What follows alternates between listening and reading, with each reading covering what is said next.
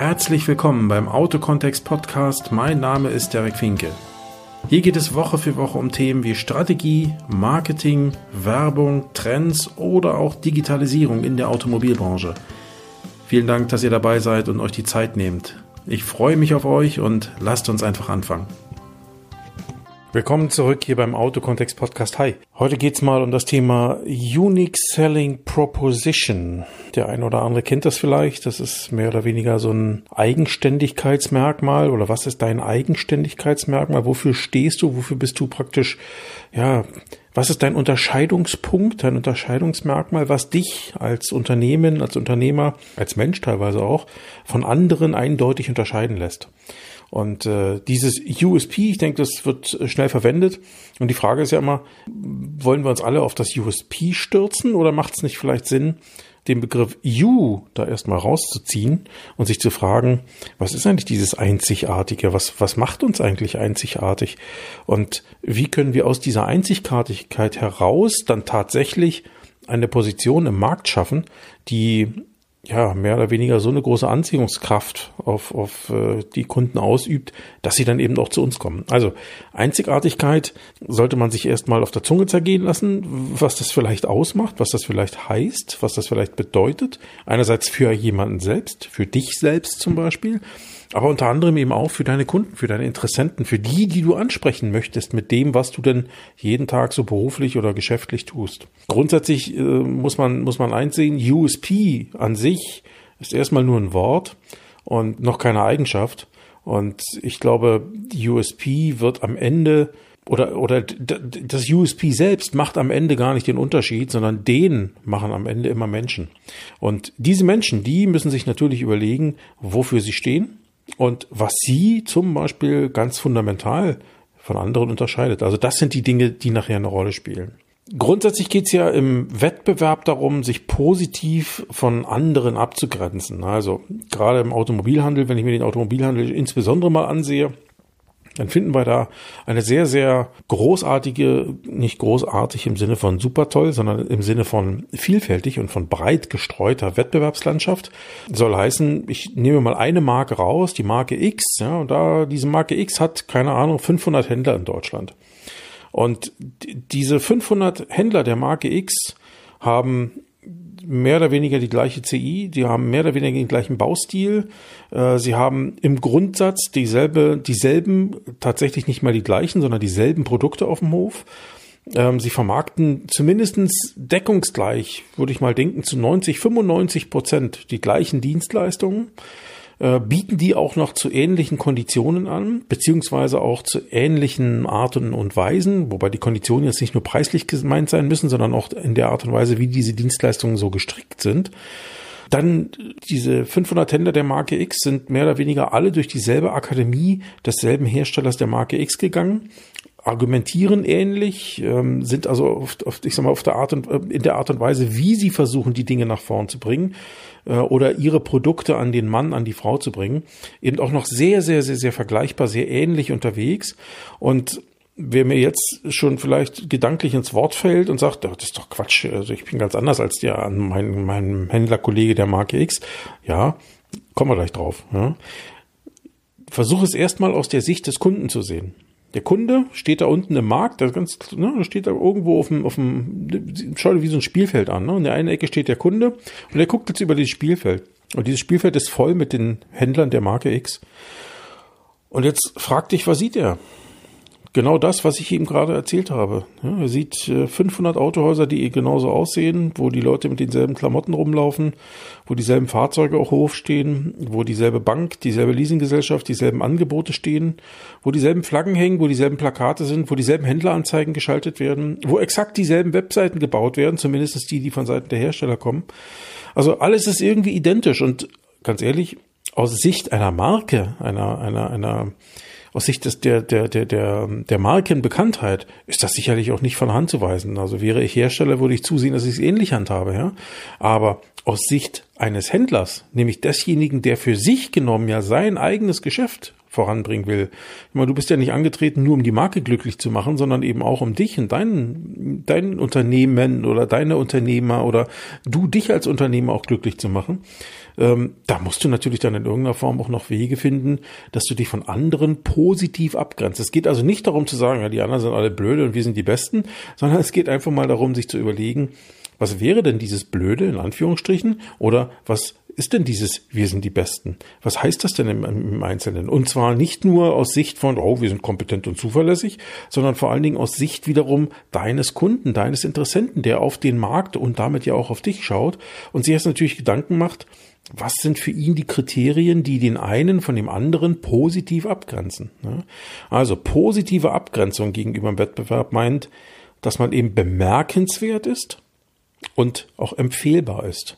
Bemerkenswert, da gibt es ein schönes amerikanisches oder ein englisches Wort für, ne, remarkable, ne, das ist eigentlich der, der englische Begriff dafür. Und äh, dieses remarkable übersetzt der ein oder andere Marketier in den USA gerne mal mit remarketable, ja, Entschuldigung, wenn ich das jetzt hier so ein bisschen um die Ecke erzähle, meint also nicht nur dieses remarkable, also bemerkbar oder äh, bemerkenswert zu sein, sondern am Ende eben auch wiederum vermarktbar zu sein, wenn man so möchte. Ja? Also aus ähm, Sicht des Kunden dann wiederum jemand zu sein, der im Markt für den Kunden tatsächlich in irgendeiner Form eine bemerkenswerte Rolle spielt.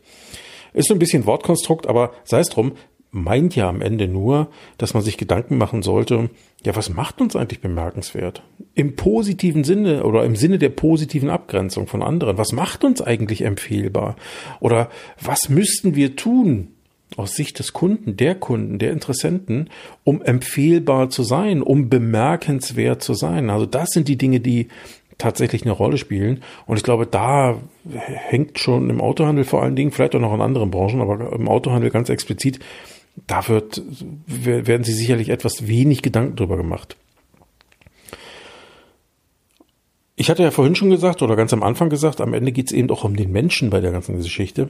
Der macht ja am Ende den Unterschied, weil all die ganzen anderen Aspekte, die ich vorhin aufgezählt habe, ja, die sind ja mehr oder weniger wirklich eins zu eins gleich, identisch. Ja, wenn ich da als Kunde stehe und ähm, versuche nach solchen Argumenten Händler miteinander zu vergleichen, da werde ich irgendwann nur auf den Punkt kommen, der da heißt, bei dem kriege ich 0,25 Prozent mehr Rabatt als bei dem anderen, weil alles andere ist identisch. Da gibt es keine großen Unterscheidungsmerkmale. Ja? Und Deswegen macht es, glaube ich, Sinn, darüber nachzudenken, wie können wir, wir als Unternehmen, du als Unternehmer, als Führungskraft im Unternehmen oder eben auch als Mitarbeiter im Unternehmen, was kannst du tun, um dich, Schrägstrich, dein Unternehmen positiv von anderen abzugrenzen? Wie kannst du dafür sorgen, positiv, nachhaltig in Erinnerung zu bleiben? Ja? Was, was, was macht dich menschlich? Wie kannst du nahbar sein für deine Kunden? Wie kannst du ähm, für die Kunden auch an, in Anführungsstrichen anfassbar sein, erfassbar sein, erlebbar sein, ja, vor allen Dingen. Und ein, glaube ich, ganz, ja, wie will man sagen, vielleicht ein ganz interessanter oder eine interessante Wortschöpfung dafür ist eigentlich immer zu sagen, sei interessiert statt interessant. Ja? Also, mach dich nicht interessant in dem Sinne, sondern sei vor allen Dingen erstmal daran interessiert, was dein Gegenüber, Schrägstrich deine Kunden, deine Interessenten tatsächlich möchten, was sie denken, in welcher Problemlage sie sitzen ähm, oder sich bewegen. Sitzen ja nicht immer, ja, aber in welcher Problemlage sie denn sind und was das heißt für dich, da unter Umständen Lösungen zu bieten, die sein Problem lösen. Ja? Also, das sind Dinge, die ganz wesentlich eine Rolle spielen. Und ich glaube, da sind wir ganz schnell weg vom Preis. Ich will an der Stelle noch mal einen kleinen Disclaimer einschieben. Also wer jetzt immer, wer dann immer sagt, ja, damit mache ich jetzt aber auch kein, kein, kein, kein Mehrgeld oder keinen großartigen Mehrgewinn. Die Kunden sind doch alle nur scharf auf den günstigsten Preis. Ja, nochmal. Wenn Marktwirtschaft funktioniert ja nach dem Prinzip von Angebot und Nachfrage. Wenn auf der einen Seite viel mehr Angebot da ist als Nachfrage, und im Automobilhandel ist das im Regelfall so, ja, also die Höfe stehen voller, als der Markt tatsächlich aufnahmefähig ist, dann wirst du grundsätzlich schon mal bei einem Preiswettbewerb sein, den du nicht verhindern kannst. Den du als, als, als Unternehmer vor Ort grundsätzlich nicht verhindern kannst, zumindest nicht im Neuwagengeschäft.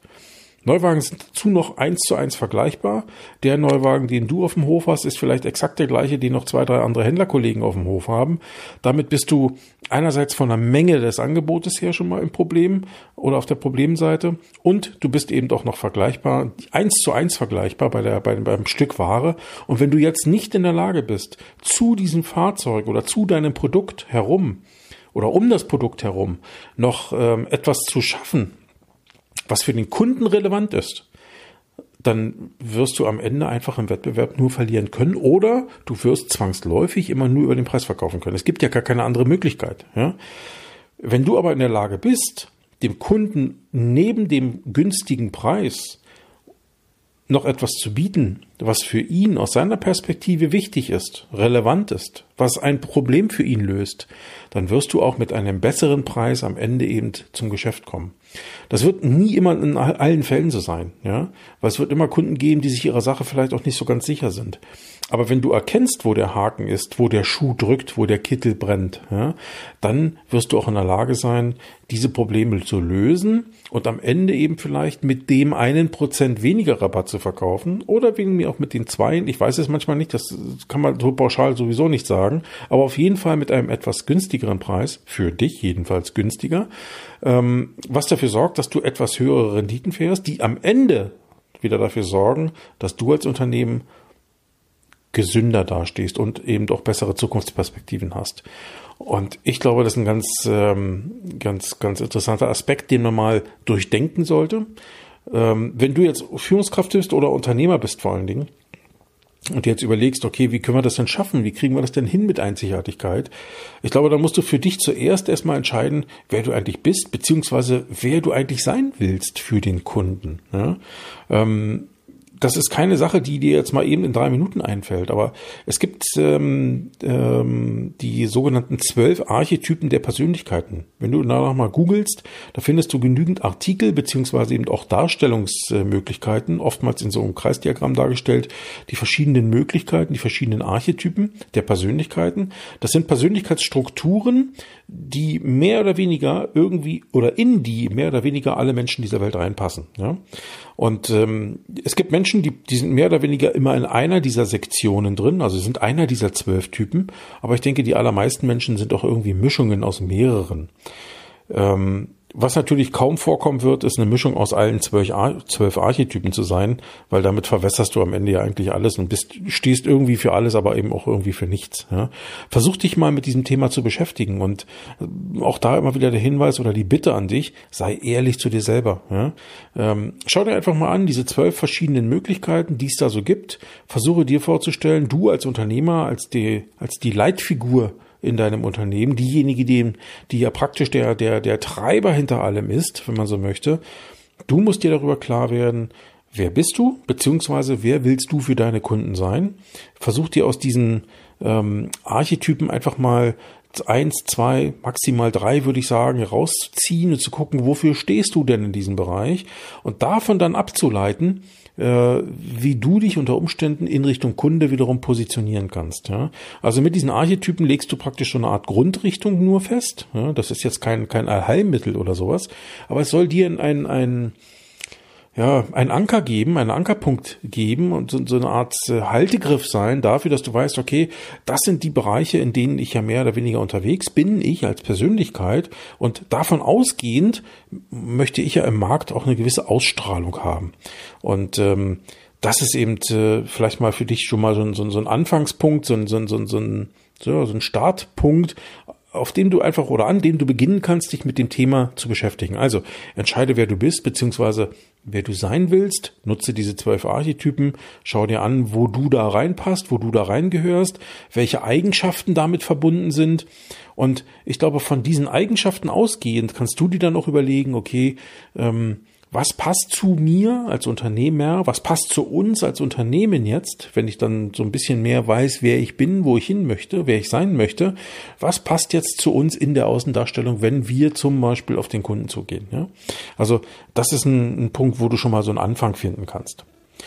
Ein weiterer Punkt, äh, der noch ganz interessant ist und der sicherlich damit auch zu tun hat, Ähm, findet man im Übrigen auch auf YouTube. Da gibt's ähm, auch ein Video, sieht, ist schon ein bisschen älter, aber nach wie vor brandaktuell von Simon Sinek. Der schreibt sich Simon Sinek. Ja, also Simon, denke ich, ist klar. Sinek, S-I-N-E-K. Simon Sinek. Ähm, das Video müsste betitelt sein mit Golden Circle, also der goldene Kreis. Das sind mehr oder weniger drei Kreise, die ähm, ineinander liegen, also die nicht sich äh, über, überschneiden, sondern in der Mitte ist ein kleiner Kreis, dann außen herum ein größerer und nochmal außen herum ein weiterer Kreis. Und wenn man sich jetzt überlegt, wofür stehen diese Kreise und äh, wie kommt der Mann da drauf? In den allermeisten Unternehmen wird darüber gesprochen, was man so tut. Ja? Ähm, was machst du? Ich handle mit Autos. Ja? In viel weniger unter Unternehmen wird schon darüber gesprochen, wie man bestimmte Dinge, tut. Und in noch viel weniger Unternehmen wird darüber gesprochen, warum man eigentlich Dinge tut. Vor allen Dingen du als Unternehmer solltest dir äh, regelmäßig die Frage stellen, bist du da noch auf dem richtigen Weg? Beziehungsweise grundsätzlich mal die Frage stellen, warum tue ich eigentlich das, was ich tue? Warum bin ich Unternehmer? Warum bin ich aber auch Autohausunternehmer? Warum bin ich zum Beispiel aber nicht nur Autohausunternehmer, sondern sogar Vertragshändler einer Marke? Ne, du hast ja viele Möglichkeiten heutzutage. Du kannst, keine Ahnung, du kannst auch Friseurmeister sein, ja, oder ähm, Autovermieter sein, ja. Aber nein, du hast dich dafür entschieden, erstens unternehmerisch tätig zu sein und zweitens Du hast dich auch dafür entschieden, Autohändler zu sein und sogar noch Vertragshändler zu sein und nicht freier Händler. Stell dir diese Fragen einfach nochmal. Warum ist das aus deiner Sicht der richtige Weg? Also was treibt dich da an? Dein Warum solltest du kennen. Und wenn du dein Warum kennst, dein, dein wirklich inneren Antrieb, dann kannst du dir auch relativ schnell daraus ableiten, wie du in den Markt gehst und was du im Markt machst. Ja? Also diese beiden Punkte, ähm, das Thema äh, Persönlichkeit, also Archetyp sozusagen, und auch dieser, dieser, dieser goldene Kreis oder diese goldenen Kreise am Ende, das sind Dinge, die, die für dich ähm, ganz gut geeignet sind, um herauszufinden, wer bin ich, wo stehe ich, was treibt mich wirklich an und wie kann ich all das, dieses, dieses geballte Wissen, was ich mir über mich selbst erstmal verschafft habe, ähm, wie kann ich das jetzt nutzen, um mich im Markt anders zu positionieren, als das andere tun.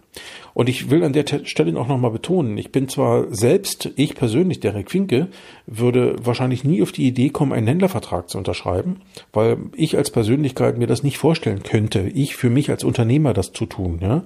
Aber ich respektiere jeden, der das tut und ich bin auch davon überzeugt, dass du als Vertragshändler der Marke X, sie hat ja vorhin die Marke X einfach mal in den Ring geworfen, ist völlig egal, welche Marke das ist, bei allem Zwang zur Uniformität, bei allem Zwang zur Gleichartigkeit, den du über deine Händlerverträge halt hast und den ich, wie gesagt, aus Herstellersicht auch zu großen Teilen verstehen kann, dass du als, auch als Vertragshändler genügend Möglichkeiten hast und findest, dich und dein Unternehmen positiv von anderen abzugrenzen. Aber wie gesagt, dafür ist es wichtig, dein Warum zu kennen und einfach zu wissen, wer du bist bzw. wer du sein willst. Und daraus abgeleitet kannst du dann eben auch diese positiven Aspekte herausfiltern und mit denen ganz offensiv in den Markt gehen.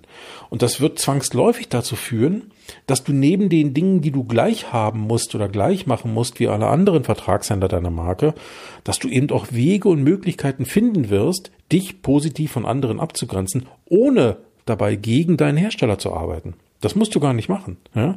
Du kannst das eine tun, ohne das andere zu lassen.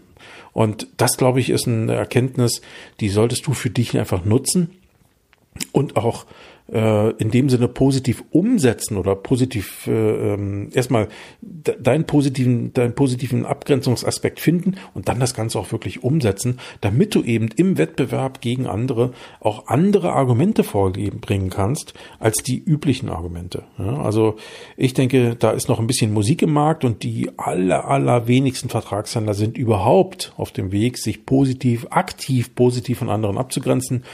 Ich glaube, da, wo das passiert, ist das in vielen Fällen eher ein Zufallsprodukt. Ähm, und äh, bei, bei einigen weiß ich, dass sie das auch tun, dass sie aktiv an solchen Themen arbeiten. Und ich würde mir wünschen, dass das noch viel mehr Händler tun, einfach um einen, einen bunteren, einen vielfältigeren Markt zu bekommen, um auf der anderen Seite für Kunden auch viel mehr wirklich echte Auswahl zu bieten. Und zum Dritten, um am Ende eben auch ein deutlich besseres Geschäft damit zu machen. Denn äh, wenn, wenn mehr Händler ihre Rolle als, äh, als Vertragshändler dann eben oder überhaupt als Händler auch äh, begreifen, den positiven Unterschied zu machen, dann denke ich mal, finden Kunden sich auch besser zurecht. Und am Ende findet jeder mehr die Kunden, die zu ihm passen und mit denen er gerne Geschäfte macht. Und ich glaube, davon profitieren am Ende alle, sowohl die Kunden, auch wenn sie hier und da mal einen Euro mehr bezahlen, sie sind aber damit trotzdem zufriedener, weil sie genau wissen, was sie bekommen und was zu ihnen passt. Das mal so als kleine Inspiration an den Wochenstart. Denk drüber nach. Vielleicht ist das Ganze was für dich. Ähm, und äh, ja, würde mich freuen, wenn dich das äh, interessiert und wenn du Fragen dazu hast, ruf mich gerne an. Meine, meine Telefonnummer steht auf meiner Webseite derekfinke.com. Ansonsten würde ich mich freuen, wenn du mir eine Bewertung gibst für diesen Podcast hier und äh, würde mich freuen, dich dann auch nächste Woche wieder hier zu begrüßen. In diesem Sinne, eine angenehme Woche. Toi, toi, toi. Mach gute Geschäfte. Tschüss.